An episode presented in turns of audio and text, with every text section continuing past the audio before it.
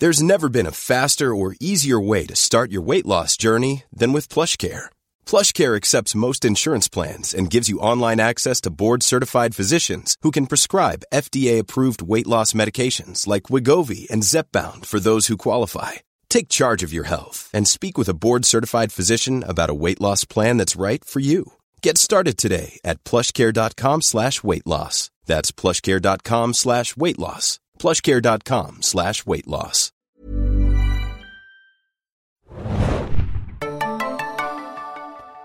Hallo und herzlich willkommen, liebe Leute, zu einem neuen Podcast der Serienjunkies. Mein Name ist Felix, an meiner Seite ist mein geschätzter Kollege Adam. Ahoi, hoi. Und wir sprechen über ein ganz besonderes Thema, ein Filmthema. Wir sprechen über Avengers Infinity War.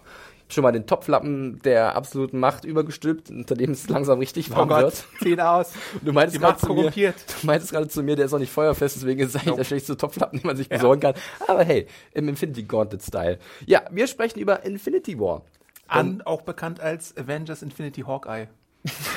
Ja, unsere Leute, die Leute uns zugucken über die Studiocam, sehen unser Gedächtnisposter für den guten Hawkeye, gespielt von Jeremy Renner, äh, um dem es nicht viel Material im Vorfeld gab. Aber vielleicht in dem Film? Hm? Sehen wir was von ihm? Wir werden drüber sprechen in unserem Podcast zum neuen Marvel-Streifen, der ab dem 26. April. In die deutschen Kinos kommt, diesen Donnerstag. Wir haben ihn wie immer ein bisschen vorher gesehen, nehmen jetzt einen schönen Podcast auf und nehmen euch mit auf eine bunte, abwechslungsreiche Reise durch die Welt des MCU. Ähm, und schon fast so ein bisschen zum Anfang vom Ende einer sehr langen Phase, also eigentlich der dritten Phase von, von Marvel, aber insgesamt einer großen Phase von Marvel, die vor zehn Jahren ungefähr angefangen hat. Ja. Äh, genauer mit Iron Man, das, der war glaube ich im Mai 2008. Ich erinnere mich, als wäre es damals gewesen, als ich Iron Man im Kino gesehen Onkel habe. Adam erzählt vor vom Krieg. Als kleiner Bub. Und da dachte ich mir, ha, ich möchte auch mal Tony Stark sein. Und jetzt kann ich's werden. Wenn ich mir einen milliardenschweren Arc-Reactor leisten könnte. Ja, wenn. Das ist das große Aber in dieser Geschichte. Äh, wir ignorieren mal ganz gekonnt den Hulk-Film, der noch vorher da war. Ne? Es ging alles los mit Iron Man, mit Tony Stark, Robert Downey Jr. in dieser Rolle. Und seitdem gab es eine ganze Menge an Filmen, verschiedenen Charakteren, vielleicht ein paar wenige mit Frauen in den Hauptrollen, aber das könnte man jetzt ja irgendwann mal verändern. Und jetzt ist alles auf diesen Moment zugelaufen. Infinity War, die Helden versammeln sich gemeinsam und schlagen äh, sich die, ja, äh, die, den Kampf um die Ohren, schlagen sich mit Thanos. Oh, da fällt Captain, Captain America, America schon. ist schon gefallen. Oh Ähm, und, und äh, stellen sich halt Thanos, der Großbedrohung aus dem Universum, der jetzt endlich gesagt hat, nach ganz vielen Jahren, ja, macht ihr das mal, jetzt so, nee, Schluss jetzt ist lustig, ich komme und jetzt geht's auf den Sack. Ich habe noch ein paar Zahlen. Es ist der 19. MCU-Film. Ich habe nachgeschaut äh, über Box Office Mojo. 14 Milliarden Dollar haben die Filme weltweit schon eingespielt. Das ist, glaube ich, das äh, lukrativste Franchise, was es so da draußen gibt. Ich glaube, die Marke funktioniert. Ich glaube, es könnte, könnte gut laufen für Marvel. Kein Geheimtipp mehr. Äh, seit Captain America, dem ersten Film, gibt es die Infinity Stones. Seit Avengers äh, gibt es Thanos in Andeutung und dann immer wieder in kleinen Auftritten Guardians of the Galaxy, Ja. Post-Credit-Szenen. Und jetzt ist er endlich tatsächlich als handelnde Figur dabei, äh, gespielt von ähm, Josh Brolin, der auch in einem gewissen Deadpool-Film noch eine schurkische beziehungsweise etwas äh, böshafte Rolle spielen wird. Ähm, aber hier in seiner äh, CGI-Pracht und mit Motion Capture Und in einer, in einer besseren. CGI-Pracht als der Thanos, den wir, glaube ich, als, als erstes Mal gesehen haben, als er noch so ein lilanes, globiges CGI-Wesen war. Und hier ist er schon ein bisschen ausgereifter und mit mehr Details ausgestattet, sodass er doch eigentlich ein ziemlich gut designter Charakter ist, finde ich zumindest. Ja. Ich glaube, die Farbgebung ist einigen eventuell noch ein kleines Dorn im Auge, aber ich fand es jetzt nicht weiter wild.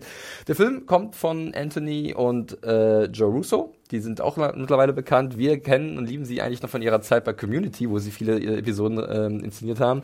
Aber seit, ja, ich glaube, äh, Winter Soldier, ähm, dem zweiten Captain America-Film, äh, sind sie feste Bestandteil des Marvel-Universums und haben äh, so einige große Filme fabriziert, darunter auch zum Beispiel Civil War, wo die Avengers, Avengers sich erstmals gegenseitig auf die Mütze gegeben haben. Und jetzt kehren sie halt für dieses Mammut- Mammutprojekt zurück, das ganz viele Helden aus allen möglichen Filmen miteinander kombinieren wird. Der größte Cast, den, glaube ich, der Marvel-Film jemals hatte. äh, Ohne Frage. ohne Frage, definitiv. Äh, absolute Star Power ist dabei. Dementsprechend äh, muss auch viel Zeit äh, eingerechnet werden. Das können wir schon mal sagen. Gut zweieinhalb Stunden dauert das Ding. Meine Pionierblase war am Ende bis zum Bersten gefüllt. Ich war Ich froh. konnte noch, das Adrenalin hat es zurückgehalten. da, ist, da ist Urin auf Adrenalin getroffen und letzteres hat zum Glück gewonnen. Ähm, das ist definitiv definitiv eine kleine Aufgabe, die ihr dann vor euch habt im Kino. Äh, Drehbuchautoren sind die bekannten Christopher Marcus und Stephen McFeely, ein jo. fantastischer Name, wie ich finde, die auch schon an Civil War gearbeitet haben, an Winter Soldier, an dem ersten Captain America und jetzt hier auch an diesem. Agent Carter haben sie auch ein bisschen mitgeschrieben. Agent Carter, ja, auch eine Serie, die wir beide ganz gerne haben, die leider nicht fortgesetzt wurde von ABC, aber wir haben sie gut in Erinnerung. Und äh, somit haben wir eigentlich erstmal alle Grundeckdaten von Avengers Infinity War äh, umrissen und werden uns so langsam mal in den Film reinbegeben, also noch ein bisschen äh, im Vorfeld was dazu sagen. Später gibt es einen riesen Spoiler-Teil, weil ihr könnt euch sicherlich denken, dass da einige Sachen passieren, die man vielleicht so nicht erwartet hätte oder die man am besten noch ein bisschen geheim hält, bevor halt alle damit konfrontiert werden. Ja. Ne? In meiner Review, die ihr auch auf Serienjunkies finden könnt, bin ich auch spoilerfreier unterwegs. Also ähm, da könnt ihr auch mal reinschauen, wenn ihr das schriftlich haben wollt. Aber wir dachten uns jetzt, in dem Spoiler-Teil können wir gewisse Sachen auch mal äh, ordentlich ansprechen. So sieht's aus, denn äh, so viel sei vorweg äh, verraten. Ähm, der Film macht Sachen, die, die, die sicherlich dann für die Zukunft des Marvel, Marvel Cinematic Universe sehr interessant sein werden, ähm, wo die Richtung hingehen könnte. Und da wollen wir sicherlich nachher so ein bisschen noch spekulieren, Theorien austauschen und auf Adam sein gewaltiges Comicwissen zurückgreifen, was da passieren könnte. Apropos Comicwissen, Adam. Äh, wie immer, so ein bisschen der Service für alle Zuhörer, bzw. Zuschauer, wenn ihr über YouTube dabei seid. Ähm, wenn wir über Comic-Verfilmungen sprechen, haben wir auch immer so ein paar Comics generell am Start, beziehungsweise Sachen, die du empfehlen kannst. Für Infinity War. Es ist ja wirklich so ein großes Kapitel, wo vieles zusammenläuft. Was hast du da so ein bisschen im Kopf, was man sich da vielleicht angucken könnte als äh, gewillter Comicleser? Äh, die beiden größten Einflüsse auf Infinity War sind auf jeden Fall Infinity Gauntlet von mhm. Jim Starlin, Ron Lim und George Perez. Das ist ähm, in großen Teilen so ein bisschen Thanos Suchen und Finden der Infinity Stones und was er dann damit macht, wenn er sie denn mal gefunden hätte. Mhm. Ähm, das ist aus den 80er Jahren, deswegen vielleicht für moderne Comiclesern manchmal ein bisschen ähm, sagen wir mal, schwer zugänglich, weil es ein bisschen wortlastig auch ist in den 80ern. Man schwafelte in den 80ern ja. sehr viel. Äh, dann gibt's aber auch noch eine neue Sache, nämlich von äh, Jonathan Hickman und Jerome Opeña gibt's den Infinity Crossover Groß-Event. Das ist so ein Event, dann kommt die Black Order her, die, die ihr auch in dem Film begegnen werdet. Das sind die äh, Handlanger von Thanos, die, die rechten Hände sozusagen von ihm. Die hatten da ihr Debüt das ist ein sehr großes äh, universenumfassendes Crossover auch, auch mit Leuten wie den Inhumans ja. und noch so ein paar anderen Leuten, auch alle Marvel-Helden, X-Men und so, sind dabei ein reinrassiges Marvel-Crossover.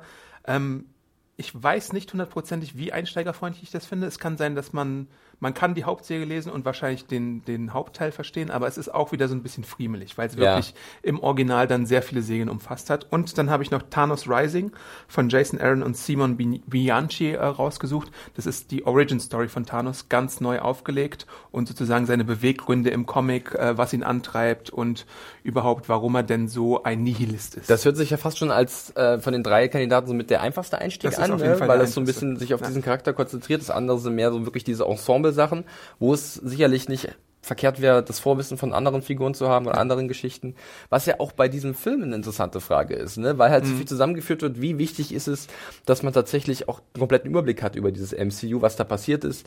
Äh, ist es äh, sinnvoll, sich alles angeguckt zu haben oder hilft es einem, es hilft ähm, auf jeden Fall. Es hilft auf jeden Fall. Äh, wird sicherlich nachher noch eine interessante Frage sein, wenn wir darüber diskutieren, ob es auch ohne dieses ähm, Vorwissen geht oder ohne, dass man halt wirklich alles haarklein gesehen hat, so wie wir das auch öfters machen. Äh, darüber werden wir noch sprechen. Aber jetzt erstmal im Vorfeld, Adam, von äh, Avengers Infinity War, die Promomaschine lief ja wirklich heiß. Es gab, glaube ich, so viele Clips, ich habe die alle ausgelassen. Ähm, bei mir ist ja mittlerweile bekannt, dass da so eine gewisse Marvel-Müdigkeit da ist, aber sicherlich war bei mir auch so klar, wenn der Film kommt, werde ich mir schon angucken und ich möchte schon wissen, wo sie hingehen wollen und wo das alles enden wird. Wie war denn bei dir so ein bisschen die Erwartungshaltung, äh, weil du gerade als langjähriger Comic-Fan auch, auch und äh, als Marvel-Fan, du hast ja dem sicherlich schon dolle entgegengefiebert, oder? Ja, ich habe alle in der Redaktion verrückt gemacht damit, mit, mit meiner Vorfreunde. Mit diesem, mit diesem äh, Soundschnipsel. Immer wieder. Wirklich, äh, am Tag der, der PV kam ständig aus seiner Ecke. Arndt, Ruhe jetzt.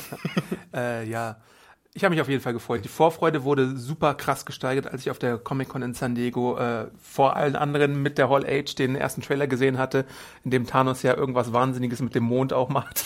Also äh, das war schon ein krasser Trailer und das Gefühl war einfach ziemlich äh, äh, ziemlich, ziemlich cool äh, dabei gewesen zu sein. Aber hattest du so ein bisschen Angst, dass sie vielleicht die Landung also nicht hinbekommen? Also Ja. das ist halt ein Das war schon meine Angst, seit Thanos zum ersten Mal in Avengers angeteased wurde, weil ähm, wir haben ein bisschen darüber geredet, wir haben ja auch mal einen äh, Age of Ultron Podcast gemacht, ich habe auch Ultron vorab gehypt und dann war es so ein bisschen so, dass er die Gemüter gespalten hat. Ich finde James äh, Spaders Performance immer noch gut, aber so das Gesamtkonstrukt Age of Ultron, wenn man jetzt auch so in die Retrospektive geht, ein paar andere Marvel-Filme dagegen hält, ist es nicht mehr ganz so stark, wie es damals war. Age of Ultron und Thanos hatten jetzt die schwere Aufgabe, einen ultramächtigen Feind zu etablieren, ihm eine Motivation zu geben, zu zeigen, warum er der härteste Badass aller Zeiten ist. Und ich finde tatsächlich, dass das relativ gut gelungen ist, auch wenn seine Motivation, wenn man sich mal so durch den Kopf gehen lässt, so als normaler Mensch gaga ist. ja. Ja. Definitiv, aber er ist halt auch ein Wesen aus einer anderen Welt, ein, ein gottgleicher äh, Badass, der eine ganz eigene Vorstellung davon hat, wie, die, wie das Universum auszusehen hat. Ja. Und das werden wir gleich noch mehr erörtern. Willst du versuchen, den Plot mal so ein bisschen zu umreißen, äh, der sich ja auf verschiedene Ebenen verteilt und äh, sehr viele Charaktere miteinander kombiniert? Äh, was ist denn so ein bisschen die Grundausgangslage in äh, Avengers Infinity War, Adam? Der größenwahnsinnige Thanos hat es auf alle sechs Infinity Stones abgesehen und hat vielleicht da schon einen von äh, am Anfang des Filmes und möchte jetzt seinen Infinity Gauntlet vervollständigen, weil er damit dann ultimative Macht hätte und damit Balance ins Universum bringen könnte. Dann trifft er auf verschiedenste Gruppen von Avengers und lässt seine Handlanger auf verschiedene Gruppen von Avengers treffen und es entsteht ein Kampf rund um das Schicksal des Universums. Das ist schön. Schön. Ich hätte gedacht, es wird länger, aber eigentlich hast du recht, man kann es relativ simpel umreißen. Was dann passiert, ist natürlich etwas ausführlicher. Du hast gerade schon angesprochen, die äh, Superhelden und Heldinnen aus dem MCU werden aufgeteilt in verschiedene Grüppchen. Da gibt es ein paar coole Kombinationen, die es so natürlich noch nicht gegeben hat. Zum Beispiel sehen wir, wie Thor mit den Guardians ein bisschen abhängt, Stephen Strange und äh, Iron Man. Iron Man bilden ein Team, auch noch mit Peter Parker dazu. Da gibt es ein sehr schönes Comic von Bendis auch, wo Iron Man und Tony Stark so nebeneinander sind und dann Tony Stark ist so der Witzbild und sagt, Beard Buddies, gib mir einen Fistbump und so und der bleibt halt die ganze Zeit so stehen, bis Dr. Strange ihm dann endlich seinen Fistbump gibt. Don't let them hanging. ja. wirklich. Dann haben wir noch zum Beispiel äh, natürlich Captain America, um den es etwas still geworden ist nach Civil War, der jetzt eine kleine Splittergruppe anführt, um ähm, äh, Natascha Romanoff Könnte und man die Secret Avengers nennen? eventuell, genau. Und Sam Wilson, äh, The Falcon. Ähm, also da gibt es so verschiedene Gruppierungen, die allesamt so langsam wieder zueinander finden und dann sich gemeinsam bewusst werden, wer eigentlich der Feind ist und wie mächtig dieser ist. Ja. Wie hat dir das denn erstmal gefallen von der Aufteilung? Denn, ihr hatten schon erwähnt, zweieinhalb Stunden Laufzeit, so viele Charaktere, du kannst natürlich nicht jedem irgendwie diese Zeit geben, die er braucht, um als Charakter irgendwie sich zu etablieren, beziehungsweise die Charaktere sind ja schon etabliert, aber irgendwie nochmal einen Eindruck zu hinterlassen. Haben die Russos das deiner Meinung nach gut hinbekommen bei diesem Mammutprojekt? Das ist die zweite große Hürde, die die Russos äh, meistern mussten tatsächlich, neben der Etablierung von Thanos als glaubwürdiger und ernstzunehmender Schurke. Es ist halt wirklich die Balance zu finden bei, ich glaube, es waren 22 Heldenfiguren alleine, plus dann noch Schurken, plus Nebenfiguren, Supporting Cast und so. Und ich finde, das ist tatsächlich überraschend gut gelungen. Aber man kann jetzt tatsächlich auch sagen, und das haben wir auch äh, Guardians of the Galaxy schon vorgeworfen, ähm, ist es wirklich eine äh, stringente Geschichte, die erzählt wird, oder ist es Plot oder ist es ohne Plot das Ganze? Weil, ähm, wenn man es mal kritischer angeht, könnte man sagen, dass das alles so ein bisschen Szenen sind, die aneinander anschließen, aber vielleicht gar keiner so richtigen Reihenfolge folgen. ein bisschen aber mehr, ja. es ist es gelingt doch, dass das mir nicht aufgefallen ist. Ähm, also man hat so seinen Spaß, weil man diese Dynamiken sieht, wie du schon an, angedeutet hast, dass Figuren zum ersten Mal aufeinandertreten, die Gefahr erkennen und dann handeln müssen und dann irgendwie mit den Leuten, mit denen äh, äh, Funkstille herrscht, vielleicht mal wieder in Kontakt treten müssen. Natürlich hast du verschiedenste Infinity Stones auf der Erde verteilt und in der Galaxis verteilt, sodass du dieses ganze schwierige Puzzle nochmal zusammensetzt und äh, dann einfach so ein Gefüge draus machst. Und die Russos ähm, schaffen die Balance, die Marvel so ausmacht. Also es gibt ja immer so diese Diskrepanz zwischen Humor und Emotion und Action. Und ich finde, das, das gelingt denen relativ gut, da eine Balance zu finden und nicht zu sehr mit dem Humor über die Stränge zu schlagen, sondern alles in einem gesamten schönen Teig zusammen zu kneten.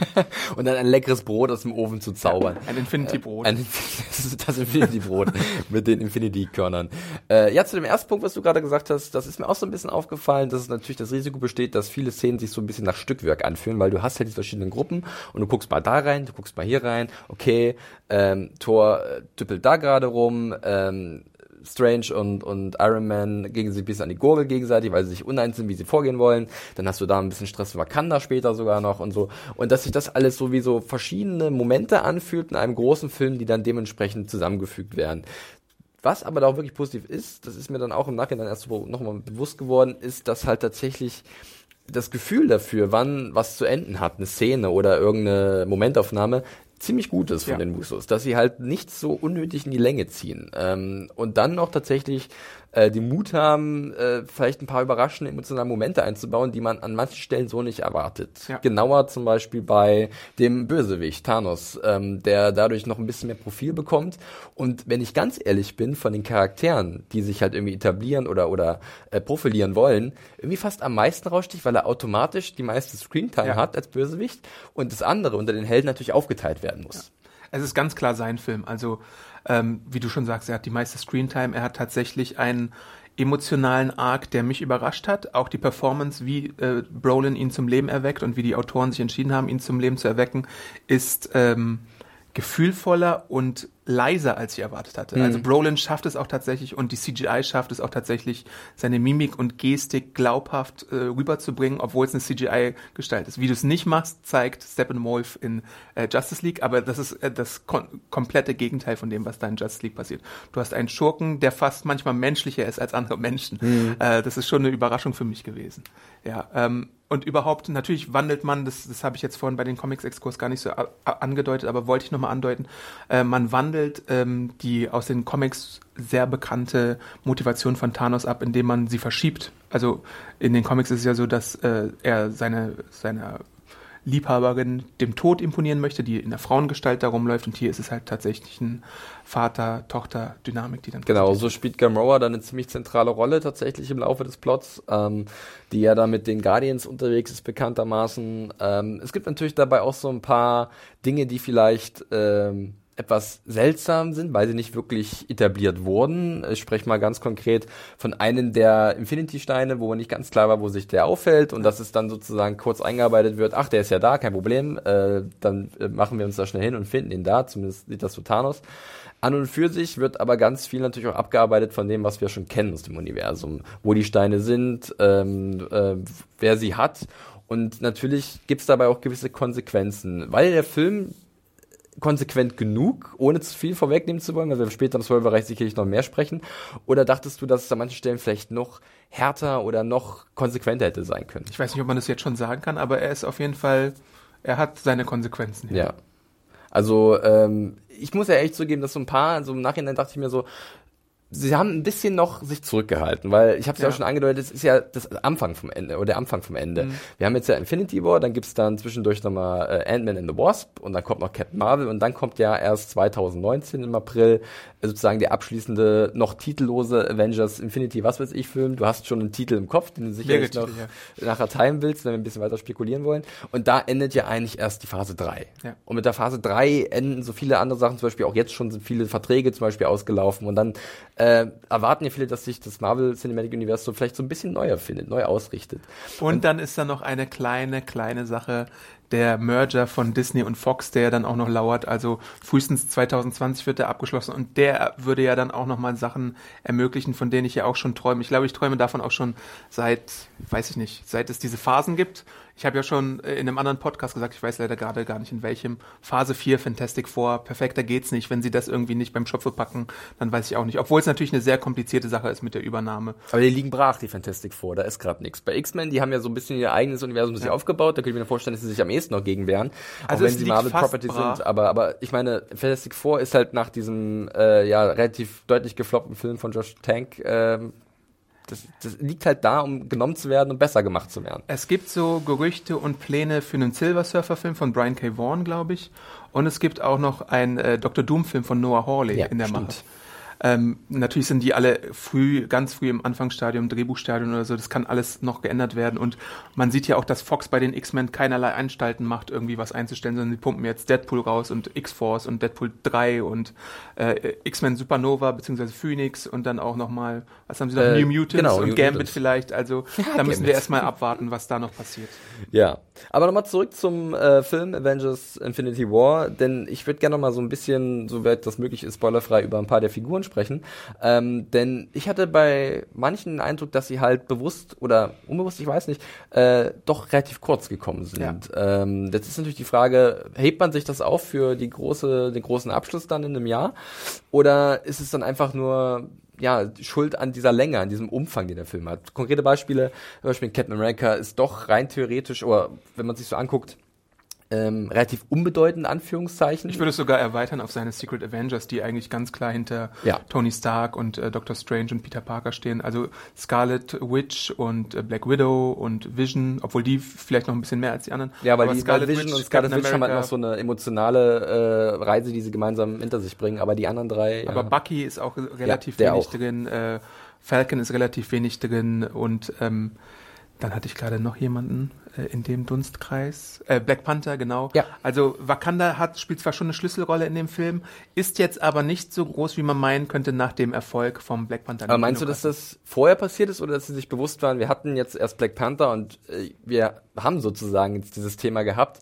Jetzt äh, ist wieder Platz für die Helden, die halt vielleicht äh, letzte Zeit eher pausiert haben. Iron Man ist ja auch seit Ewigkeiten, also seit Civil War nicht mehr aufgetreten. Ja, ich denke mal schon, dass da das auf jeden Fall eine Überlegung war, dass du jetzt nicht mit Black Panther Reiz überfluten möchtest, sondern vielleicht so ein bisschen, du hast ihn jetzt Man kann aber schon mit Black Panther gerne Reiz überfluten, weil es halt eine coole Welt ist und ja, coole Charaktere. Und du kriegst halt so auch essentielle Teile davon, aber sie übertreiben es halt nicht. So leave them wanting more ist so ein bisschen auch ja. das Motto. Bei manchen der Figuren habe ich den Eindruck. Aber tatsächlich, wenn du jetzt Captain America Fan bist und so auf richtig harte Badass-Momente wartest, es gibt so ein paar Sachen, aber jetzt nicht so. Das stimmt. Die, die, die herausragen. Da war aber auch irgendwie ein bisschen das Marketing etwas irreführend, würde ich ja. behaupten, weil da wurde Captain America schon natürlich als der strahlende Anführer von dieser Gruppierung ähm, deklariert. Und da gibt es auch sicherlich den einen Shot, der Money Shot aus dem Trailer, den alle gesehen haben, wo er mit an der Seite von Black Panther und äh, Black Widow und dem Hulk los in die Schlacht stürmt. Und so wie können wir sagen, der ist in dem Film nicht drin. Ja, da ist sicherlich auch einiges auf dem äh, Schnittboden gelandet, gelandet, aber ähm, da merkt man auch schon, klar, äh, andere Superhelden sind hier vielleicht ein bisschen wichtiger, ähm, die halt dann auch entscheidend für den Plot sind. Zum Beispiel, wo ich ein bisschen überrascht war, doch dann mehr, zum Beispiel die Guardians, ähm, die sich auch dann direkt mit Thanos teilweise messen müssen. Es ist auch interessant, wer tatsächlich so ein bisschen auf der Ersatzbank sitzt, weil es ja auch die Figuren sind, die äh, Markus und McFeely und die Russos eigentlich am besten kennen. Also mhm. die sind dann ja. diejenigen, die so ein bisschen im, in, ins, ins Hintertreffen geraten. Ähm, wie gesagt, es kann sich alles im vierten Teil vielleicht noch ändern, aber es fiel mir halt auf, weil ich meine, wie habe ich Mackie äh, beziehungsweise Falcon abgefeiert äh, bei Winter Soldier und jetzt fliegt er da halt ein paar manchmal so seine Runden, aber so richtig viel darf er leider auch nicht machen. Und Bucky kehrt jetzt endlich mal wieder zurück, nachdem er seinen Arm in Civil War verloren hat, aber auch er ist eher so Ersatzspieler. Ja. So sieht's aus. Äh, generell ist es bei diesen Helden ja auch immer so eine Sache von, wie gewichtet man die Fähigkeiten. Ne? Also ja. es gibt ganz klar einen ganz großen Powerplayer in dieser Truppe, mhm. äh, einer meiner Favoriten von den Helden, ganz klar. Ich sag aber mal, es ist Thor, äh, eindeutig, will man nicht genau sagen, was passiert, aber als Donnergott ist er schon definitiv mit die stärkste Waffe, die man da hat. Äh, eigentlich denken viele an den Hulk, aber beim Hulk, also Bruce Banner, ist es sehr interessant, dass sich da so eine Art, du hast es schon so erwähnt, äh, PTSD irgendwie zeigt. Ne? Ja. Denn er wird auch ein bisschen in die Schranken gewiesen, als Hulk zumindest, und hat dann ein bisschen Probleme, dieses Wutmonster rauszulassen. Und ich habe das auch so ein bisschen auf die Geschichte in Thor Ragnarok äh, zurückgeführt, wo halt der Hulk die ganze Zeit in, in Kontrolle war und dann halt durch Bruce Banner wieder ein bisschen verdrängt wurde. Und dass ich glaube, das finde ich eigentlich gar nicht so uninteressant, dass man dieses psychische Profil von ihnen ähm, so ein bisschen versucht zu verdeutlichen und zu zeigen, dass es halt auch eine Kondition ist, mit der er lebt und äh, wo halt dieses Supermonster eine Nebenerscheinung ist auch, ne, mit der er viel Macht hat. Und ich glaube auch, dass es tatsächlich wirklich gut ist, wenn du Hulk wohl dosierst mhm. und wenn du dann irgendwann im vierten Teil mal so eine richtig krasse Hulk-Szene rauslässt, dann feiern die alle wieder super. Der Effekt ist, sonst, sonst nutzt sich das ab, ne? Klar, nach, äh, gerade nach Thor Ragnarok, wo halt Hulk wirklich so viel gemacht hat und auch so absurde Dinge getan hat, die halt, also ich erinnere mich da so einen riesigen Monster-Dämonen, den er einfach noch angegriffen hat. Don't hey. smash! also ich meine, das war auch schon eine, eine, eine Marke, die er da gesetzt hat und da ist es vielleicht wirklich äh, strategisch klug dabei, das wieder ein bisschen runterzufahren. Aber dann ist es schon interessant, wenn bei so einer großen Schlacht Bucky mit einem Maschinengewehr auf jemanden schießt und nebenbei halt ein Hulk, äh, Hulk sei schon, ein, ein Tor, äh, seine mächtigen Blitze fliegen lässt wie wiegt sich das auf? Ne? Ja. Und dann ist ja klar, wer dann mehr. Oder Black Widow halt. ne? Ja, wer, wer mehr Profil hat. Wobei ich finde, dass äh, das auch wieder eine gute Sache ist von den Russos. Sie finden halt dann in gewissen Rahmen die Möglichkeit, jede ihrer Figuren glänzen zu lassen. Ja, Ja, also stimmt. zum Beispiel auch eine Black Widow zusammen mit Okoye, die wir ja sehr gerne haben. Denai Gurai, Ja. Gurai, Gurira, sag ich Gurira, ähm, die ja zusammen dann mit Black Widow, Okoye und dann war es, glaube ich, noch ähm, Später kam noch äh, Scarlet Witch dazu, Ja. genau. Die drei Mädels, die hauen dann in einer Kombination zu dritt gegen Szene, eine ja. zusammen. Und das ist ein schöner kleiner Moment, wo halt auch diese, diese Ground Heroes so ein bisschen, die halt keine besonderen Fähigkeiten haben, aber super trainiert sind und, und ähm, dass die halt auch so ein bisschen glänzen können. Genau, da erwähnst du auch einen Punkt, der mir ziemlich gut gefällt. Ich habe es zwar am Anfang kritisiert, aber ich finde doch,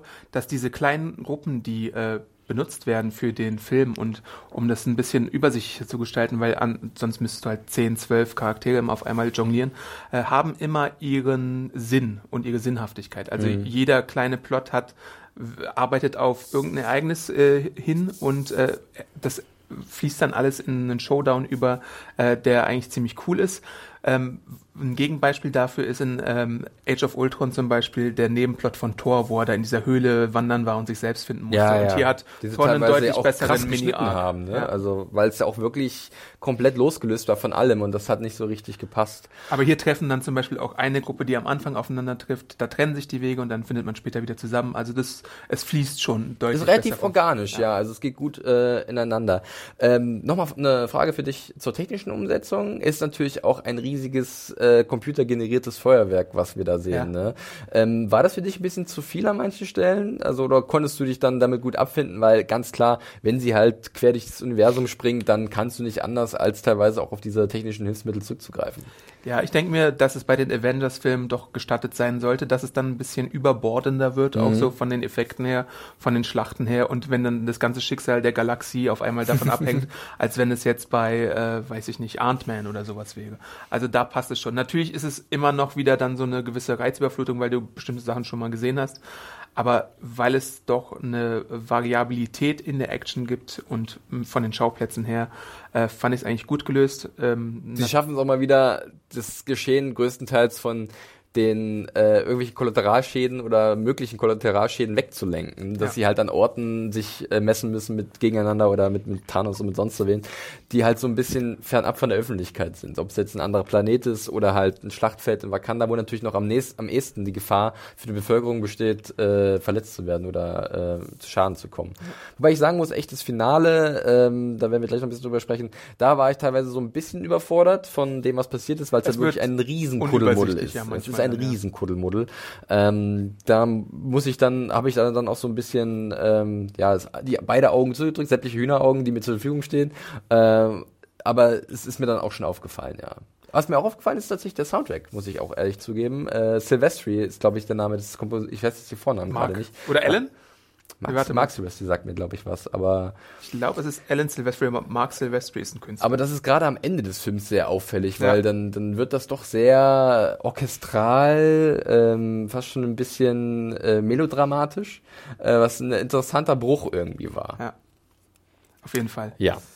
Ähm, ja, Adam, wir haben jetzt fast so eine halbe Stunde auf dem, auf dem Tacho, ein bisschen weniger ähm, und sehr äh, gekonnt möchte ich jetzt immer uns selbst loben, um die wichtigsten Dinge drumherum geredet. Ich habe noch einen Punkt, bevor wir zum Spoiler Ja, gehen. bitte. Ein Kritikpunkt, ähm, Ja, was ich mir damit. vorstellen kann, ähm, wenn du ein etwas weniger geübter Marvel Cinematic Ja, das finde ich Universe gut. Das Zuschauer bist. gut, ja.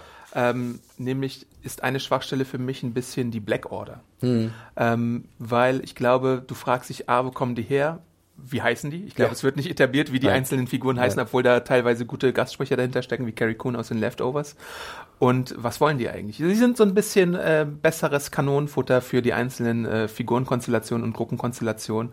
Aber da hätte man vielleicht noch ein kleines bisschen verbessern können, was, was jetzt irgendwie einzigartig macht. Meinst du, man hätte vielleicht in Filmen davor schon immer so ein bisschen darauf hinweisen können? Oder weil im Film selbst wollen sie dann, glaube ich, nicht die wertvolle Zeit nutzen, um noch jeden einzelnen von den vier Figuren da. Also wir reden hier von Black Dwarf, Ebony Maw, äh, Proxima Proxima Midnight. und ähm, den Namen habe ich mir auch hier irgendwo aufgeschrieben, Corvus Glaive. Ja. Also ich bin Proxima Midnight habe ich gut mitbekommen, Ja. Black Dwarf und die anderen beiden, da war ich ein bisschen am Rudern. Also äh, da gebe ich dir absolut recht. Also war mir nicht so geläufig. Ich weiß nicht, wie man die besser dann integrieren kann. Ich weiß auch nicht. Ähm, die sind halt wirklich äh, Teil dieser Infinity Comic-Reihe und deswegen dachte man sich, nimmt man einen moderneren Aspekt.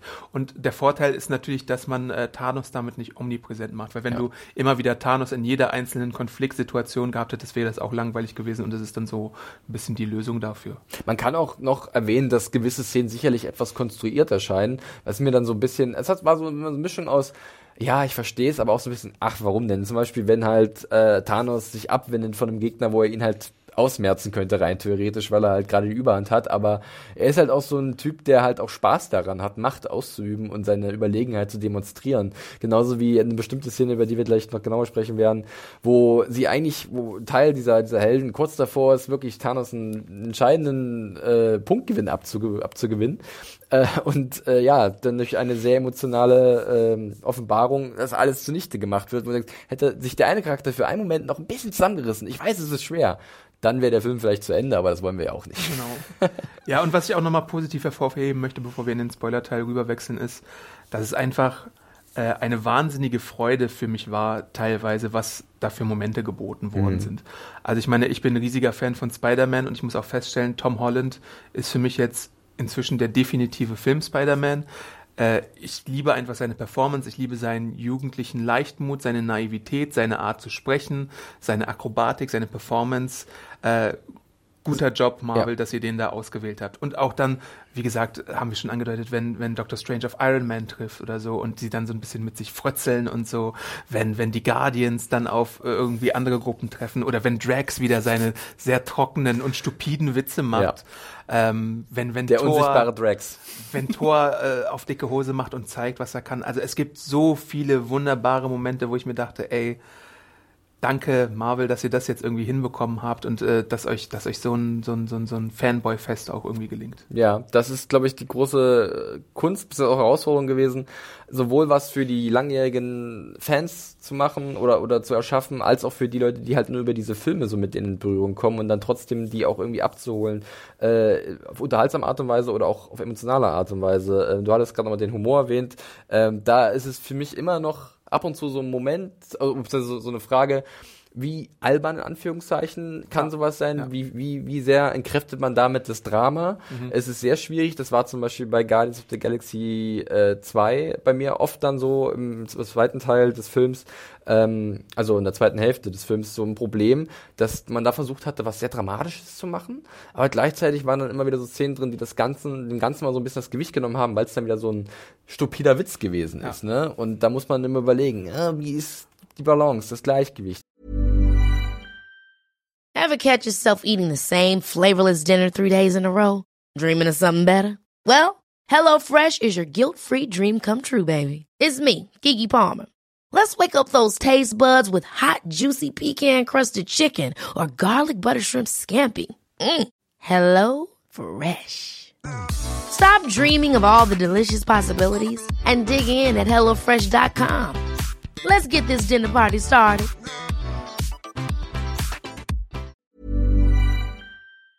Hier, finde ich, ging es eigentlich ganz gut auf, wobei ich ab und zu den Eindruck hatte, hier und da schreibt man ganz knapp vorbei, vielleicht den Bogen minimal zu überspannen. Mhm. Ja, den Bogen von Hawkeye, der nicht da ist. Nicht da ist. Aber da gibt es einen guten Grund für, da werden wir gleich drüber sprechen. Wir haben ihn hier extra mal mitgebracht auf diesen exklusiven Poster. Ja, Unsere Zuschauer sehen das bestimmt. Äh, ja, wäre er dabei gewesen, Tante hätte keine Chance gehabt. So, ich würde sagen, wir könnten, also wir haben jetzt ja schon so ein kleines Fazit eigentlich gerade gezogen. Ne? Ähm, aus dem Stegreif raus. Äh, ich würde sagen, wir machen einfach einen Spoiler-Teil und machen am Ende nochmal ein großes Fazit. Ja. Äh, wir können hier schon mal sagen, äh, dass sich äh, der Kinobesuch lohnt oder nicht, Adam? Hm. Ja, natürlich lohnt er sich. Also wenn euch die vorherigen Avengers und Marvel-Filme gefallen haben und ihr eigentlich nur darauf gewartet habt, dass es jetzt zum Treffen der Titanen und äh, aller möglichen Helden kommt, dann seid ihr, glaube ich, an der richtigen Adresse. Ihr müsst natürlich für euch selber einschätzen, wie sehr ihr jetzt den Marvel-Humor mögt oder nicht, mhm. aber alle Zutaten, die man sonst so gewohnt sind, sind da, sind nochmal auf ein Maxi Maximum heraufgehoben worden und es bietet sich einfach ein äh, Spektakel beim Kinobesuch an, was seinesgleichen sucht, logistisch gesehen auch und überhaupt was, was, was die Inszenierung angeht und alles Mögliche.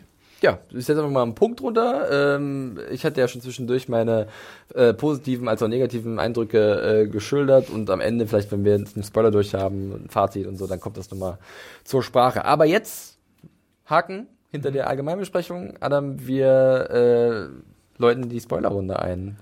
Mit einem Geräusch, Spoiler, Spoiler, Spoiler. das du dir ausdenkst. Das Spoiler, Spoiler, Spoiler. Boro. Dö, dö, dö, dö, dö, dö. So, ich fange gleich mal an und äh, greife das auf, was ich vorhin meinte, wo wir ein bisschen rumgeredet haben, die Konsequenzen in diesem Film. Ne? Anfang vom Ende, wir haben es oft genug erwähnt. Das heißt, es muss auch irgendwie, irgendwas muss geben, muss es geben, was, was die Leute in den Kinositzen ähm, ja, berührt, schockiert, überrascht. Und äh, ich habe hier so eine schöne Castliste, da sind diverse Namen und da sind diverse Beschreibungen wie Tod, Tod, Tod, Tod, Tod und ein paar Kreuze für eine andere Sache, die passiert. Ähm, und dann kann man ja gleich mal mit der Tür ins Haus fallen und sagen, es geht los mit dem Tod eines relativ beliebten Charakters, äh, der auf den Namen ja eigentlich noch vor Heimdall und das ist Loki. Ja. Ja, also das ist Tom Hiddleston, der äh, tatsächlich dann das zeitliche Sieg zu Händen von Thanos, äh, Thor und seine Asgardians, die halt im Weltraum unterwegs sind, wurden abgefangen. Das haben wir ja am Ende von Thor Ragnarok gesehen, in der Post-Credit-Scene.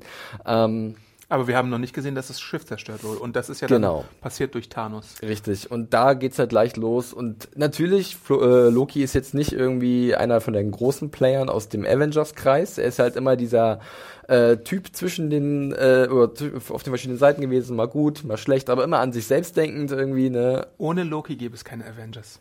Das ist wohl wahr, ja, das ist richtig. Und man hat auch kurz das Gefühl, also es gibt auch so einen schönen Callback an äh, seinen Angriff auf New York, als er dann sagt zu Thanos, wir haben einen Hulk. Das Problem ist bloß, der Hulk zieht, zieht den kürzeren gegen Ja. Thanos und dadurch wird ja von Anfang an gezeigt, okay, Thanos hat Muckis. Ja, das stimmt. äh, das finde ich halt den, einen der schlauesten Schachzüge, den man so machen kann, äh, als äh, Autorin, dass du wirklich deine zwei großkalibrigen Leute nimmst, Hulk und Thor, und zeigst, dass Thanos mit denen prinzipiell machen kann, was er möchte. Wenn er dann natürlich am längeren Hebel sitzt und den Überraschungsmoment auf seiner Seite hat.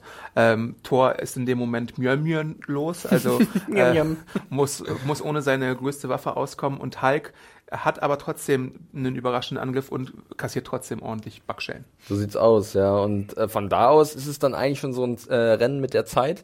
Äh, auf der Erde äh, setzen sich Iron Man und Strange äh, zur Wehr gegen die Black Order. Und ähm, das aber eigentlich nächste Spannende ist dann wirklich so ein bisschen für mich persönlich die Geschichte um Gamora, die Tochter, die Ziehtochter von Thanos, wenn ich da mal hinspringen darf. Ja. Ähm, die ja als kleines Mädchen von ihm sozusagen adoptiert wurde, nachdem er ihren Planeten zerstört hat oder ihre Familie, ihr, ihr, ihr Volk und die dann an seiner Seite war, gemeinsam mit ihrer anderen Stiefschwester Nebula. Und äh, Gamora, wir hatten es erwähnt, spielt halt eine sehr zentrale Rolle, denn ähm, sie, und jetzt kommt der nächste große äh, Knaller, sie wird im Endeffekt von Thanos geopfert, damit er an den Seelenstein kommt, den er braucht für seinen Infinity Gauntlet. Hast du damit so ein bisschen gerechnet oder hast du dich das auf dem falschen Fuß erwischt? Nö, damit habe ich nicht gerechnet. Also ich meine natürlich, wenn es denn zu der Szene kommt, die ja noch eine weitere Überraschung bereithält, weil der Red Skull ist sozusagen der Hüter des Soulstones. Ihr erinnert euch, Red Skull, erster, erster Captain America, ist aber nicht, her. nicht, nicht gesprochen von Hugo Weaving, glaube ich. Ähm, das haben wir nochmal nachgeguckt. Genau, haben wir mal geguckt. Das war Aaron aus Walking Dead. Genau, Ross Marquardt Ross aus Marquardt. äh, Walking Dead. Ja. Ähm, genau. Man muss für den Soulstone äh, eine Seele opfern, um den Soulstone zu bekommen. Und das tut er dann auf so einem riesigen Berg und er opfert seine eigene Ziehtochter, Adoptivtochter, äh, schubst sie dann darunter und dann kriegt er den Stein, den er begehrt hat. Natürlich wird hier auch so die ganze Zeit so ein bisschen, also äh, Gamora zieht ihn auch so ein bisschen damit auf, von wegen, du liebst doch gar nichts. Also Ja, ja. man muss halt etwas opfern, was man liebt. Und äh, man hätte ja annehmen können, dass er gar nichts liebt, aber tatsächlich scheint es ja so, dass er seine Tochter dann doch geliebt hat, weil er sie auch so ein bisschen als Thronfolgerin gesehen hat. Ja, es gibt so eine Szene im Thronsaal und sie sagt, wie sehr sie den Thron hasst, aber sie war halt auch, bevor sie äh, bei ihrer Zeit mit den Guardians äh, aktiv war, war sie wohl auch tatsächlich eine Miterobererin. Ja. Es kullern auch dann auf einmal die dicken Krokodilstränen bei, bei Thanos runter. Sad Thanos, äh, Hashtag Sad Thanos, ähm, zeigt sich. Und äh, das war, glaube ich, die große Überraschung für viele Leute, ne? dass dieser Bösewicht dann doch so ähm, ja, mit vielen, vielen verschiedenen emotionalen Schichten ausgestattet ist und einfach nicht nur der Haut drauf. Äh, wir haben halt seine, seine Motivation, über die wir gleich noch ein bisschen sprechen werden, aber halt auch auf einmal diese sehr krasse emotionale Bindung zu seiner Ziehtochter, äh, nicht leiblichen Tochter, aber zu der Person, der er viel gesehen hat und die ihn sein, seiner Nachsicht, äh, Ansicht nach halt enttäuscht hat in gewisser Art und Weise und trotzdem die er jetzt schweren Herzens opfert, um seinen großen Traum zu verwirklichen. Mit dem er ja, wenn man mal vor, vorweggreifen kann, vielleicht dann doch irgendwie sich dieses Glück als Vater mit, mit Gomorra vielleicht doch irgendwie erhalten kann. Zurückholen kann Ja. irgendwann mal. Ja, möglich. Weiß man nicht. Aber das war auf jeden Fall auch so ein Ding, äh, was mir persönlich bei Thanos, bei der Figurenzeichnung gut gefallen hat. Also, dass es halt dann so komplex dann doch war. Ja, und das ist halt auch diese, es ist wirklich die, der Kernunterschied zwischen Comics und Film. Also diese, man hätte, man hätte äh, die, die Leidenschaft für den Tod natürlich mit Hela machen können. Das haben wir, glaube ich, auch mal angedeutet oder schon besprochen. Dass die beiden sich Genau, connecten. dass sie sozusagen seine, seine äh, Freundin tot ist, aber Mhm. das, dagegen hat man sich entschieden. Ich glaube, die Autoren äh, haben gedacht, das versteht man nicht und deswegen benutzen sie eine bereits etablierte Figur mit Gamora, äh, die dann halt ähm, diese Rolle übernimmt und natürlich auch dafür sorgt, dass es andere Wellen schlägt. Zum Beispiel äh, Gamora und Peter Quill daten ja und dann gibt's wieder einen Vater, der wieder mal sich als Bösewicht herausstellt, was wir jetzt schon ein paar Mal gesehen haben oder der halt Dreck am Stecken hatte mit äh, Star-Lords Vater, mit Odin, mit äh, Iron Mans Ziehvater, Rein Jebediah. äh, in Homecoming, ne? Äh, Michael Keaton. Genau, der Freund der- von, von, von Liz da. Also dieses Thema zieht sich so äh, durch das Marvel Cinematic Universe tatsächlich durch. Väter. Väter sind scheiße. Vielleicht hat Kevin Feige ein Väterproblem, ich weiß es nicht, was da Daddy los Issues. ist. Möglich, Äh, ja. Aber es, es zieht später halt noch eine andere sehr emotionale Szene nach sich und hier greift das eine in das andere und das ist irgendwie äh, ganz cool gelöst tatsächlich. Ja, und äh, das, du hast die Wellen äh, angesprochen, die geschlagen werden. Also zum einen, ich würde am liebsten gleich zu Starlord, Peter Quill springen. Ähm, vorher noch zu dem, äh, hatte eigentlich ein ganz lustiges, ganz lustiges Szene mit als sie den aufgabeln, weil versucht er dem so ein bisschen zu imponieren, beziehungsweise äh, zu zeigen, dass er auch ein harter Hund ist. Aber härter als Thor geht's halt selten. Starlord verstellt seine Stimme so, als wäre er irgendwie der aller Das, Testosteron-Boy. das ist halt das, und gerade über die Guardians gibt es tatsächlich sehr viele amüsante Szenen zwischendrin, äh, sei es jetzt über Rocket oder über halt Rux, mal wieder so ein heimlicher Gewinner wahrscheinlich Ja. für viele Leute, der ja ähm, sehr trocken, sehr in seiner eigenen Welt und Blase irgendwie lebt Ja. und da nicht zurückhält, ähm, sich auszuleben. Wenn er zum Beispiel glaubt, dass er von niemandem gesehen wird, weil er eine Stunde lang fast regungslos dasteht und seine Chips knabbert ist schon, ist schon nicht so verkehrt. Aber zurück zu Peter Quill. Da sprechen wir gerade über eine Szene, die ich vorhin ein bisschen angedeutet habe im Nicht-Spoiler-Teil. Und zwar, als wirklich dann ein Teil dieser Helden äh, Thanos stellen und einen Plan ausgearbeitet haben, oder besser gesagt, Peter Quill hat einen Plan ausgearbeitet. Und sie wollen halt diesen Handschuh, diesen, diesen Infinity Gauntlet von Thanos äh, gewinnen. Der hat mittlerweile, äh, in dem Moment, glaube ich, hat er noch nicht alle Steine, es fehlt noch der Zeitstein Er müsste vier haben. und noch der Stein, der in Vision drin Ja. ist. Ne? Ähm, aber ist trotzdem schon super mächtig und kann halt, was weiß ich, schon die Realität verändern. Er kann, äh, äh, was war es denn noch? Mit, er kann sich teleportieren. kann sich teleportieren, das volle Programm, ja. Und ähm, ja, da gibt's halt so eine Szene, wo halt dann wirklich sie kurz davor sind, diesen Handschuh zu lösen, weil es echt eine coole Teamkombination und du ist. denkst dir in dem Moment, schlagt ihm den Arm ab. Ja, irgendwie so, trennt irgendwas. in die Hand ab. Das wäre halt einfach das Logische, ne? Einfach ein armloser oder handloser Thanos kann das Ding ja nicht mal wirklich überstülpen. Oder wenn einfach das Ding weg ist, dann hat er keine Macht mehr. Machen sie nicht. Äh, PG-13. Obwohl, es gibt auch eine Szene, wo eine Hand tatsächlich. Szenen, wo über- Leute auch verformt werden und ja, so. was vielleicht auch so ein bisschen verstörend ist. Aber hier ist es halt wirklich so, sie sind kurz davor und Peter Quill äh, erfährt dann, dass Gamora geopfert wurde, dass sie tot ist, seine Liebe und äh, dadurch wird er sehr emotional und tickt halt aus und der Bann, mit dem sie halt Thanos festhalten können, interessanterweise auch dank Mantis, ja, die immer so ein bisschen belächelt wird, aber doch relativ mächtig ist, äh, wird dann gebrochen und äh, er hat das Comeback des Lebens. Ja, stimmt schon. Und das war für mich so für einen Moment so, ah, ja, wir brauchen dieses Drama, wir brauchen diese Entwicklung, aber es ist echt ärgerlich. ja, ja, schon. Ich möchte aber auch nicht zu, zu äh, mäklig sein, denn ich verstehe es ja. Aber es Aber das halt sind doch so, mit die besten Momente in einem Film, wo du mitfieberst und wo sie dich fast gegen, wo die Helden vielleicht die Oberhand haben, aber dann doch im letzten Ja, Moment und man versteht tatsächlich auch die Beziehung zwischen Ja. Peter Quill und, und äh, Gamora. Das muss man ja auch sagen, die immer mehr zueinander gefunden haben, die vorher auch so einen kleinen Pakt abgeschlossen haben, dass er sie tötet, weil sie weiß halt von diesem Stein, wie sie da, wie Thanos da rankommt. Und wenn sie stirbt, nimmt sie das Geheimnis mit ins Grab, aber das geht auch alles schief. Da wird da schon ein bisschen Zeit investiert, um das nochmal zu verdeutlichen. Das fand ich gut, ja. Ja. Und dann gibt's auch noch eine Schlüsselszene rund um Doctor Strange, der ja einen der Steine besitzt, nämlich den äh, Zeitstein, den Ja. grünen. ähm, wo er dann meditiert und in sich geht und einmal äh, flux alle 14 Millionen Möglichkeiten rumgeht im Kampf gegen Thanos und dabei herauskommt, dass es nur eine gibt, die erfolgreich ist. Und dann sieht man schon, dass die Filmemacher etwas in Gang bringen, was später wahrscheinlich noch irgendwann äh, zurückkommen wird. Definitiv. Also das sollte man auf jeden Fall im Kopf behalten, Ja. äh, dass, dass vielleicht äh, Thanos weiterer Feldzug ähm, mit der Absicht und mit dem Plan oder in einen Plan der Helden mit hineinspielt. So sieht's aus. Und bevor wir dazu kommen, wo dieser Plan hinführt, das ist ja das große Finale so ein bisschen, nochmal ganz kurz die Frage zu Scarlet Witch und Vision, die ja auf der Erde so ein bisschen noch äh, was bekommen. Und zwar so eine Beziehungsgeschichte zwischen denen, also ähm, die äußerst begabte Hexe, Mu- Mutantin ist es ja eigentlich. Äh, Inhuman ist es, glaube Äh, ich. Inhuman, okay. Mutanten verändert- dürfen sie nicht Gifted, nennen. ich weiß es Ja, nicht. sie dürfen sie ja nicht nennen, ne, rein rechtlich gesehen. Ähm, und ja, der von Tony Stark geschaffene Android, äh, mittlerweile, mittlerweile ein Paar. Und da hast du auch von einer lustigen Comic-Geschichte mal erzählt, ne, wie irgendwie äh, Vision auch mal so vermenschlicht wird, aber trotzdem nach wie vor eine Maschine bleibt. Zusatzcomic-Tipp Vision Ja. von Tom King und dem äh, Zeichner Gabriel Hernandez Walter. Das ist so eine Geschichte, wo Vision und seine Androidenfamilie in die amerikanische Vorstadt zieht und ein völlig normales Leben äh, plant und dann geht alles furchtbar schrecklich schief. Äh, Ja. schief. Also es ist, es klingt jetzt völlig unbeeindruckend, so ein bisschen aber wenn, Nuclear Family-mäßig sozusagen. Sowas ja. und dann so ein bisschen Breaking Bad, Weeds, sowas in die Richtung äh, gibt's dann zu sehen. Also das ist, Tom King hat wirklich eine, eine Ader für so ein äh, Drama, was sich so auf so kleinsten Raum abspielt. Ja, und hier ist es jetzt einfach halt mit Scarlet Witch, die hatten ihn ja schon ein bisschen angebandelt in Civil War ähm, und ja, in Vision sein, seiner Stirn ist halt noch dieser äh, gelbe Infinity Stone drin, ne? Und den braucht halt Thanos auch, um das Ding zu komplementieren. Und so wird halt überlegt, kann man den Stein entnehmen, ohne dass man Vision zerstört. Ähm, und ja, das versucht man, aber so richtig klappen wird's nicht. Und im Endeffekt läuft es oft darauf hinaus, dass halt Vision von Thanos ausgelöscht wird im wahrsten Sinne.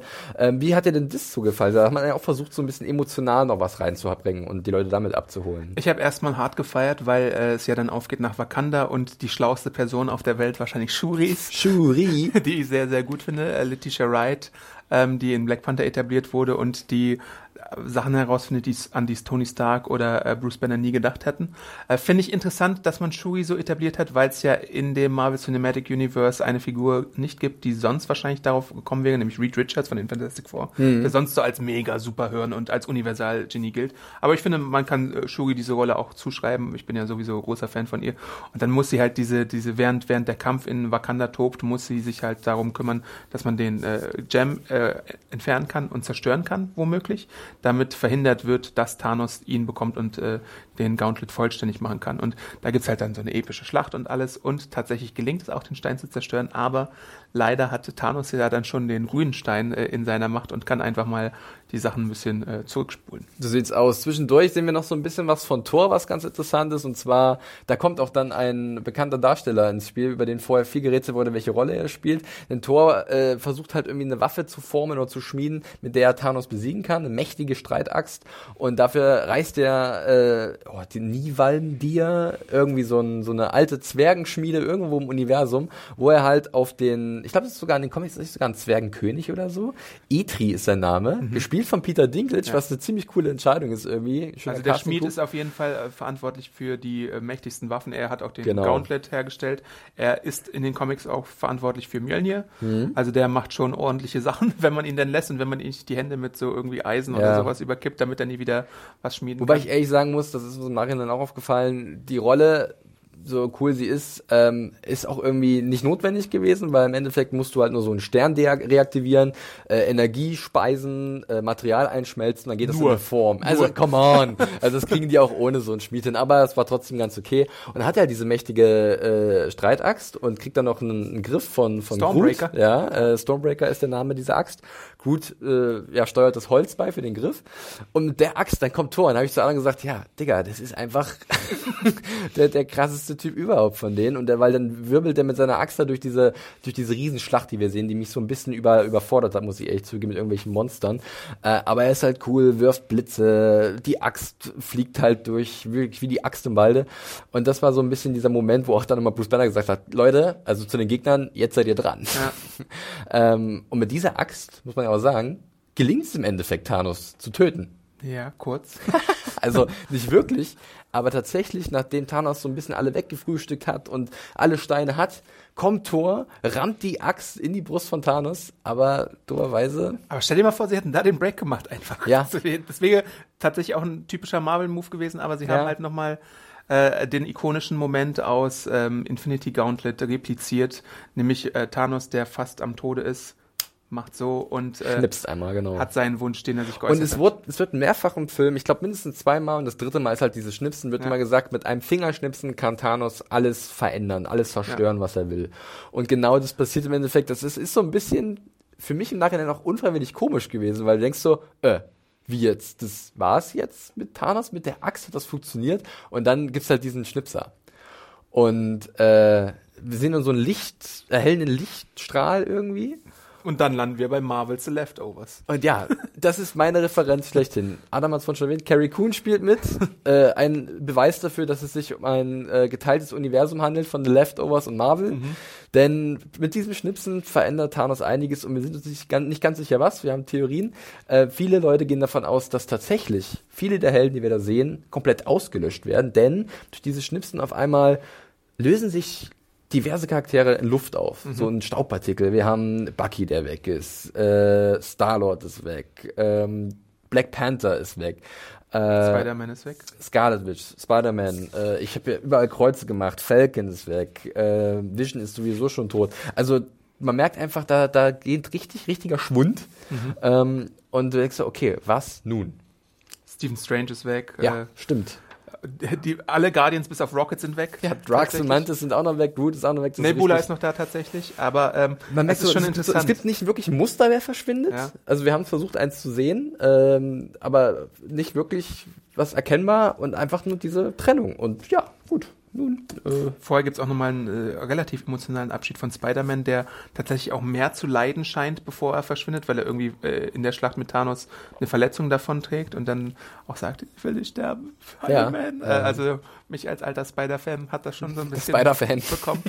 ähm, ja, und jetzt kann man mutmaßen. Ja. Ne? Wo sind Mach sie hin? mal. Sind sie tot? Oder sind sie vielleicht in einer von Thanos neu geschaffenen Realität? Das kann ja auch sein. Und da gibt es ja dann auch noch so verschiedene Sachen, die Marvel da machen kann. Gerade weil auch Marvel gesagt hat, durch äh, Stephen Strange oder den Doctor Strange Film hat man so ein bisschen das Tor geöffnet, aufgestoßen in Richtung Multiversen oder Multiversum an sich. Oder Alternative. Alternative Universen. Gibt es eine Parallelwelt, wo halt vielleicht ein Bucky ein Captain America ist oder ein Sam Wilson ein Captain America ist, wo ein Spider-Man vielleicht böse ist oder irgend sowas, irgendeine komische Wendung, Drehung. Ich glaube, das Comic-Material, was da irgendwo draus von Marvel ist, gibt all das her. Und dementsprechend kann man jetzt natürlich auch so wie so ein Mini-Reboot einleiten für die ganze Reihe. Weil Verträge sind ausgelaufen, von Chris Evans zum Beispiel, bei äh, Robert Downey Jr. sieht es ja ähnlich aus, Chris Hemsworth. Du kannst jetzt sozusagen mit diesem diesem Anfang vom Ende, ich sag's gerne nochmal, anfangen so auch ein bisschen umzustrukturieren, wenn du denn möchtest. Aber gleichzeitig hast du auch den integrierten Reboot-Knopf beziehungsweise Handschuh da. Also wenn denn mal Thanos landet, das verraten wir jetzt auch, irgendwann in seiner, in seiner einsamen Hütte oder so und hat jetzt seinen Seelenfrieden gefunden und schaut so in die Distanz. Äh, aber trotzdem kann es ja sein, dass diese Helden, die übrig bleiben, und es ist immer noch die Hälfte der Universumsbevölkerung, die da übrig bleibt, irgendeinen Plan fassen ähm, und dann doch noch, ähm, oder die Helden, die weggeschnippt worden sind, äh, haben vielleicht auch noch einen Plan, weil sie, weil Doctor Strange irgendwas mit einem Zauber manipuliert Ja. hätte oder so. Und du hast es gesagt, es ist anscheinend auch ein Risiko, dass Doctor Strange bewusst eingeht, weil er hat es ja gesehen. Ja. Deswegen hat er auch diesen Stein Thanos überlassen, den, den grünen, diesen Zeitstein, und weiß, okay, das ist unsere einzige Chance und dafür müssen wir dieses Opfer bringen. Und er gehört halt zu den Verschwundenen. So sieht's aus. Und da muss man jetzt abwarten, ob sie vielleicht wirklich vielleicht woanders sind, ob sie komplett weg sind, wie sie zurückkommen, ob sie zurückkommen. Das sind sicherlich einige äh, spannende Fragen. Äh, zu Thanos gerade noch was gesagt. Wir sehen im Endeffekt am Ende auf irgendeinem Planeten. Er hat selber auch eine tragische Geschichte durch. Sein Planet wollte er, er wollte ihn irgendwann mal retten, weil er überbevölkert war und die ganzen Ressourcen waren weg. Und es ist so ein bisschen eine Geschichte, die vielleicht irgendwann die Erde unglücklicherweise schreiben wird, ne, wenn dieser Planet immer mehr, mehr runtergewirtschaftet wird. Und er hat aber so ein bisschen Ist diese Thanos ein Hippie eigentlich? er hat halt so eine komische, kranke, eine kranke Selbstwahrnehmung, dass er der Retter ist und dafür müssen halt auch viele Menschen oder Lebewesen sterben. Mhm. Und das ist halt, ist dieser Weg der richtige? Ich denke nicht. Ich glaube ganz ehrlich nicht. Aber er ist bereit, dieses Opfer zu gehen und macht sich damit vielleicht auch selbst einen Gefallen, weil er sieht dann nochmal seine, die kleine Gomorra, vielleicht kriegt er, er schafft er eine neue Welt. Wo er zu seinen Seelenfrieden äh, findet. Und das, da habe ich dich auch nochmal gefragt, ist das das Ziel von Thanos? Ist ja nicht so, die meisten Bösewichte, die haben ja dann, ich will mehr Macht, ich will noch mächtig, ich will alles unterjochen. Aber hier wirkt das so, als wäre er gerade dann zufrieden mit dem, was er erreicht hat. Er wirkt am Ende sehr zufrieden. Als wäre, okay, das war meine Aufgabe. Okay, und die habe ich, hab ich, hab ich erfüllt und Ja. jetzt mache ich den Sherpa hier auf dem Hügel und äh, melk jeden Tag drei, äh, drei Kühe und machen wir schön Joghurt draus oder so. Ich finde ja auch interessant, ich weiß ja nicht, der Shot war ein bisschen zu kurz. Nachdem er schnippt, sieht man ganz kurz, dass der Infinity Gauntlet zerstört aussieht. Ja, ja, genau. Also ich weiß jetzt nicht, was ich davon und von diesem Bild halten soll, ob es dann Dragon Ball mäßig wieder eine Suche gibt nach den äh, in der. Welt verstreuten oder im Universum oder Multiversum verstreuten Infinity äh, Gauntlets. Das ist durchaus möglich, weil ich glaube nicht, dass er in seiner Hütte den, den Gauntlet anhatte, oder? Nein, es ist, hat er nur, nicht, es ist ein er nackter nicht. Thanos ohne Ich glaube, da war sogar äh, der erste Shot Rüstung. war nochmal auf die linke nackte Hand sozusagen.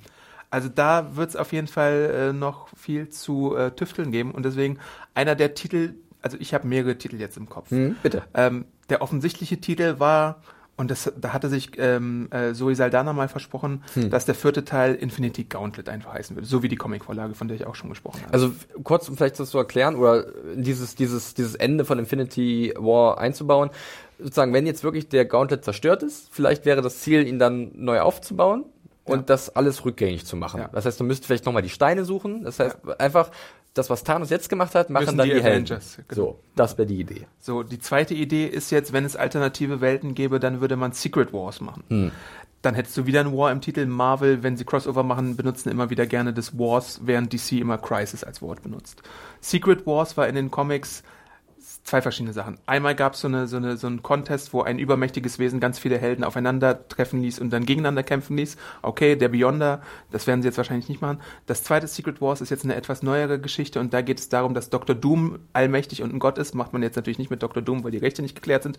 Aber Du kannst er so eine erschafft, Figur erschaffen, die er das macht. erschafft eine neue Welt, die nach seinem Vorbild geschaffen wurde und äh, regelt dann alles mit harter Hand und Ja. so. Und dann gibt's halt wirklich ganz verschiedene Marvel-Welten. Es gibt die Old Man Logan-Welt, wo immer noch alles irgendwie versprengt ist. Es gibt irgendwie eine Western-Welt Ja. und äh, ganz viele verschiedene Welten. Eine Welt, wo Spider-Man nie geschieden war. Kann man sich so ein bisschen wie halt die DC Earth, also aus diesem Multiversum da so Genau. ein bisschen auch vorstellen. Einfach so ne? ganz viele Earth verschiedene One, Earth Two Welten mit, mit kleinen äh, Taschen von Geschichten. Ja. Und der vierte Titel, äh, der vierte Titel, der dritte Titel, den ich aber vielleicht für ein bisschen am unspannendsten teilte, aber gleichzeitig gab es auch so Aussagen von wegen, ja, äh, überschätzt mal den Titel nicht, ist Avengers Disassembled.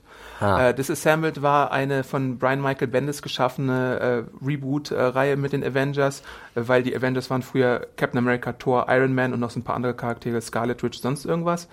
Und dann kamen dann in Disassembled Figuren dazu zum ersten Mal wie Wolverine, Spider-Man, Daredevil, Luke Cage, Iron Fist und sowas. Das ist natürlich ultra unrealistisch auch in gewisser Naja. Weise, weil die Rechte noch nicht geklärt sind Ja, und weil es, glaube ich, die Vermischung von den Netflix-Serien und so Ja, nicht geben stimmt. wird. Ja. Man kann aber trotzdem natürlich den Titel nehmen, weil er einfach gut klingt. Ja, das stimmt. Und es würde halt den Bogen schließen zum allerersten Avengers de- definitiv. Und Genau. dann sozusagen, das ist die Genau. Schleife. Ne? Avengers, ist, äh, äh, der heißt ja in England Avengers Assemble. Genau. Und dann würde der halt Disassembled heißen. Genau. Der Favorit eher Secret Wars, habe ich immer so ein bisschen rausgehört. Ich glaube, das wäre schon spannend. Ja. Ja, hm. also ihr merkt schon, das ist halt doch ein großer Topf, den man dann auch aufmacht und dem wild rumgerührt wird von uns. Ähm, schwer eine konkrete Einschätzung zu geben. Ähm, ich habe Ich, ich einfach finde Bock- halt auch sehr, sehr schön, wie, die, wie der Film abgeschlossen wird. Einfach mit diesem, Ja. mit diesem brachialen Ende. Der Feind hat gewonnen. Aber es ist halt so dezent, weil die Ja. Mhm. Musik, da kommt sie. Das ist wirklich, da habe ich auch an eine Leftovers gedacht. Das hatte so Max Richter-mäßig schon Ja, fast ja, so ein ja. bisschen gehabt. So, so leichte Piano-Klänge und das wirkte alles so final Mhm. und so, äh, was war das denn? Und dementsprechend ruhig, was auch im Kino war, mein Eindruck. Ähm, und äh, ja, das war dann doch irgendwie sehr effektiv. Von der geschätzten Kollegin Helen O'Hara von Empire habe ich kurz so eine, so eine Kurzeinschätzung von äh, dem Film gelesen und die meinte halt, Carbonit kann einpacken bei dem Ende, weil es halt nochmal stärker ist als Empire Strike Backs, was so die, die, dieses, dieses Zurücklassen der Zuschauer einfach angeht mit einem, mit einem Oh, Film. das ist eine harte, harte, harter Vergleich, ein hoher Vergleich, aber gut, kann man, kann man sicherlich bringen. Ähm, ja, jetzt würde ich erstmal sagen, ich muss noch ein bisschen auf die Uhr gucken. Ich weiß, Adam, du könntest wahrscheinlich noch stundenlang darüber sprechen, aber ich würde erstmal das kurz abschließen. Ja. Und damit wir noch ein bisschen Zeit haben für die Post-Credit-Scene. Ach so, ja. Ähm, weil die haben wir ja auch auch noch, relativ schnell Die können wir relativ schnell abhandeln. Äh, soweit erstmal dazu. Äh, kurz zur Post-Credit-Scene. Wir sehen nochmal Nick Fury und Maria Hilvers. Ja. Ähm, gespielt von Kobe Smulders und äh, Samuel Jackson. Äh, und die kriegen auch gerade mit, dass sich alles so ein bisschen auflöst. Ja, man merkt schon. Passt auch disassembled wieder. Der, der, der, der Schnitzer von Thanos geht um die Welt. Und ähm, ja, Samuel L. Jackson bzw. Nick Fury entfleucht noch fast ein äh, markantes Motherfucker, aber gut, wurde ihnen dann noch genommen. Und er kriegt noch eine Nachricht los mit einem kleinen Gerät. Äh, Kennt ihr noch Quicks? So sieht das Gerät aus, nur für Aliens. so, sagen wir mal, so, so ein außerirdischer Pager. Ja. Und da erscheint ein Symbol von welcher Heldin? Captain Marvel, Brie Larson, ähm, die ja eine der nächsten, die erste Marvel-Heldin in einem Solofilm sein wird. Der am 6. März 2019 in den Kinos kommt. Genau, also noch vor Avengers 4. Ähm, dazu wissen wir, der, Spiel, der Film spielt in den 90er Jahren. Ähm, Nick Fury wird auftauchen, Agent Coulson wird auftauchen, Drax, nee, nicht Drax, Ronan the Accuser wird auftauchen und noch so ein paar andere Figuren.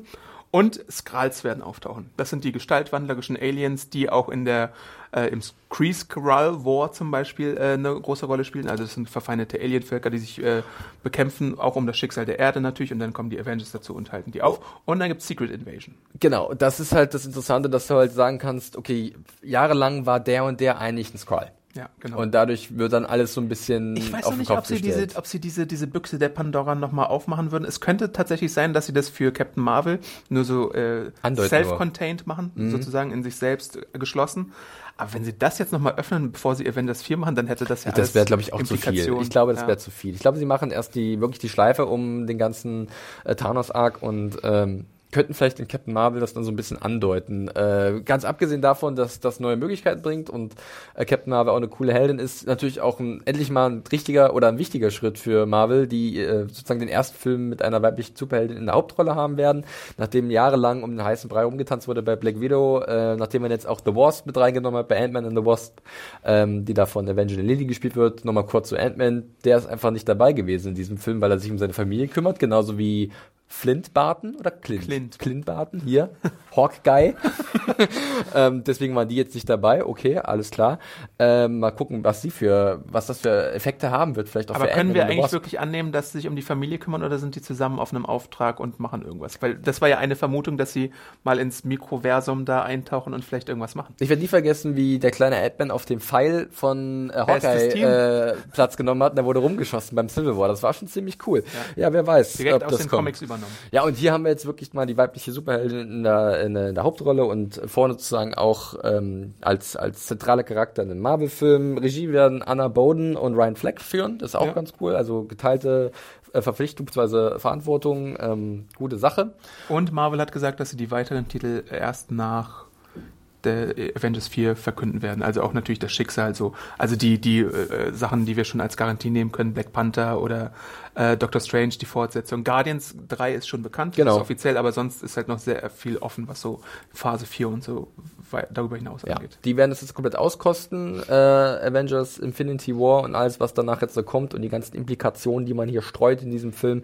Wir sind soweit durch, Adam. Wir haben es tatsächlich gepackt und ich hoffe, wir haben für euch da draußen die wichtigsten Dinge so kurz angesprochen oder länger angesprochen, so ein bisschen die Synapsen in, äh, angeregt von euch, wenn ihr auch Marvel-Fans seid oder generell Comic-Fans ähm, und ein bisschen überlegen wollt, wo könnte das alles hingehen. Ähm, unser Fazitfilm habt ihr eigentlich schon gehört. Ich bleib dabei, ich fand den gut. Ja. Mein klassisches Gut. Äh, Ich habe fünf Infinity-Sterne verteilt ich, in der Welt. Ich war ganz gut unterhalten, hatte hier und da meine Problemchen, aber insgesamt ähm, war es dann doch ein, ein guter, guter Film für mich persönlich, der mir mehr Spaß gemacht hat, äh, als er mir das, als er mir nicht Spaß gemacht Ja, hat. Ist eben. das nicht wunderschön das ist das formuliert? Wichtigste daran. Nee, war schon ein guter Popcorn-Film mit allen möglichen tollen Facetten. So. Jetzt haben wir es aber wirklich. Äh, wir freuen uns natürlich wie immer, wenn äh, ihr uns euer Feedback zu diesem Podcast oder generell zu Infinity War zuschickt. Das könnt ihr über den Mailweg machen oder podcast.serienjunkies.de. Ihr könnt uns natürlich auch direkt äh, kontaktieren und zwar über Twitter. Und Ja. da, Adam, dich unter den Händel Awesome Arndt. Auch bei Instagram. auch bei Instagram ist er da zu erreichen. Mich findet man auf Twitter unter dem Handle @johnferrari. Ähm, checkt unseren ganzen Content aus, den wir gerade so in der Pipeline haben oder der da ist. Darunter ein MCU-Ranking von mir, was demnächst online geht. Das geht online, packe ich dann auch in die Das Show Notes definitive sozusagen. In die, in, die, MCU-Ranking. in die News zu diesem Podcast kommt das natürlich rein. Genau wie Adam seine Kritik, wo ihr es nochmal nachlesen könnt. Es wird sicherlich noch so ein paar Dinge zu Infinity War bei uns geben. Wir haben gerade auch auf äh, iTunes und YouTube unseren Westworld-Podcast zu der äh, gerade gestarteten zweiten Staffel äh, gelauncht und da freuen wir uns natürlich auch über äh, neue Abos, Bewertungen bei iTunes, generell zu Podcast. Haut schön in die Taste, wir finden das super. Bringt ein paar Sterne hoch, das hilft uns noch größer und bekannter zu werden und noch coolere Deals einzutüten und dann können wir noch mehr tolle Sachen machen. Ist das nicht fantastisch? Bedingt sich alles gegenseitig. Ja. Ja.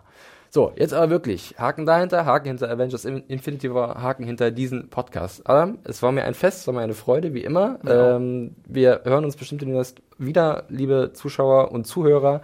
Grüße raus, gehen über YouTube und natürlich auch auf die Lauscher. Bis dahin, macht es gut und Tschüssikowski.